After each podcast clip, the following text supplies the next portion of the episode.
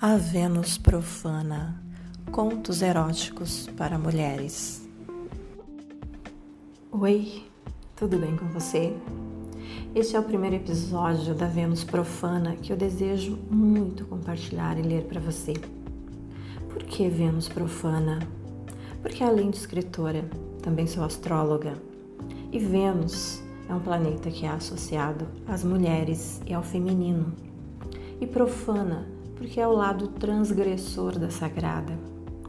A sagrada é a santa, é a pura, é a imaculada. E a profana traduz o feminino selvagem, sem rédeas morais, sem julgamentos e sem opressão. É o feminino instintivo e natural que mora dentro de cada uma de nós, mulheres comuns, de carne, pele e sangue, que ama, que sente, que tem desejos, que se apaixona e que goza. Aqui eu venho deixar experiências reais, minhas experiências. Claro que tem uma mistura gostosa de sonhos e de realidade. Hoje eu mudo uma coisa aqui, troco outra ali. Sempre jogo com as palavras, porque é coisa de quem ama escrever. E espero que você curta e se excite junto comigo, porque sempre me excito quando escrevo essas memórias e contos. Então agora eu vou falar um pouquinho de mim. Meu nome é Lara, moro sozinha com a Luna, minha gata preta persa, de temperamento forte, mas muito carinhosa. Moramos num pequeno apartamento bem no centro da cidade.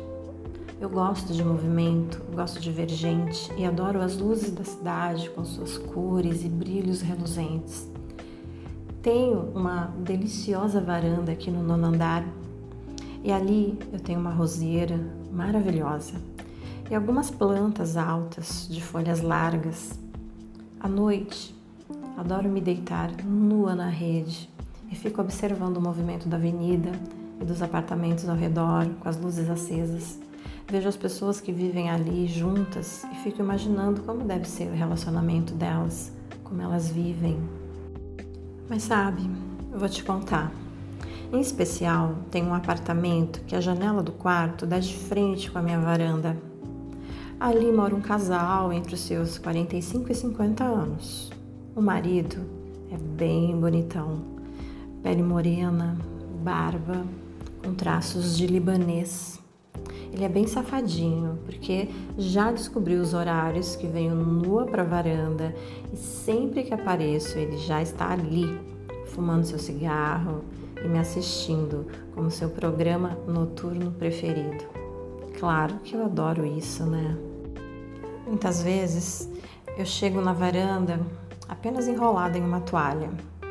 E assim que noto o meu libanês ali me assistindo, vou tirando a toalha na frente dele, me viro de costas, empino a bunda, passo as mãos nos meus seios e noto que ele se remexe todo. Pela distância, não consigo ver as expressões no rosto dele, mas com certeza sei que ele delira. Ontem à noite, sábado, fui para minha varanda com uma camisola branca totalmente transparente. E quando olhei para o libanês, o ele estava descaradamente com um binóculo me olhando. Fiquei meio surpresa, mas muito excitada, porque ele poderia me ver de um jeito muito mais gostoso. Sorri para ele e fiquei dançando bem sensualmente para ele notar cada detalhe do meu corpo por baixo da camisola transparente. Fui deixando a camisola cair bem devagar. Primeiro mostrando os ombros delicadamente. E conforme a camisola ia caindo, ia mostrando os seios e eu ia fazendo ela descer bem lentamente, porque eu sabia que ele estava olhando cada detalhe do meu movimento. E conforme ia caindo a minha camisola pelos seios, os meus biquinhos dos peitos ficavam duros de excitação.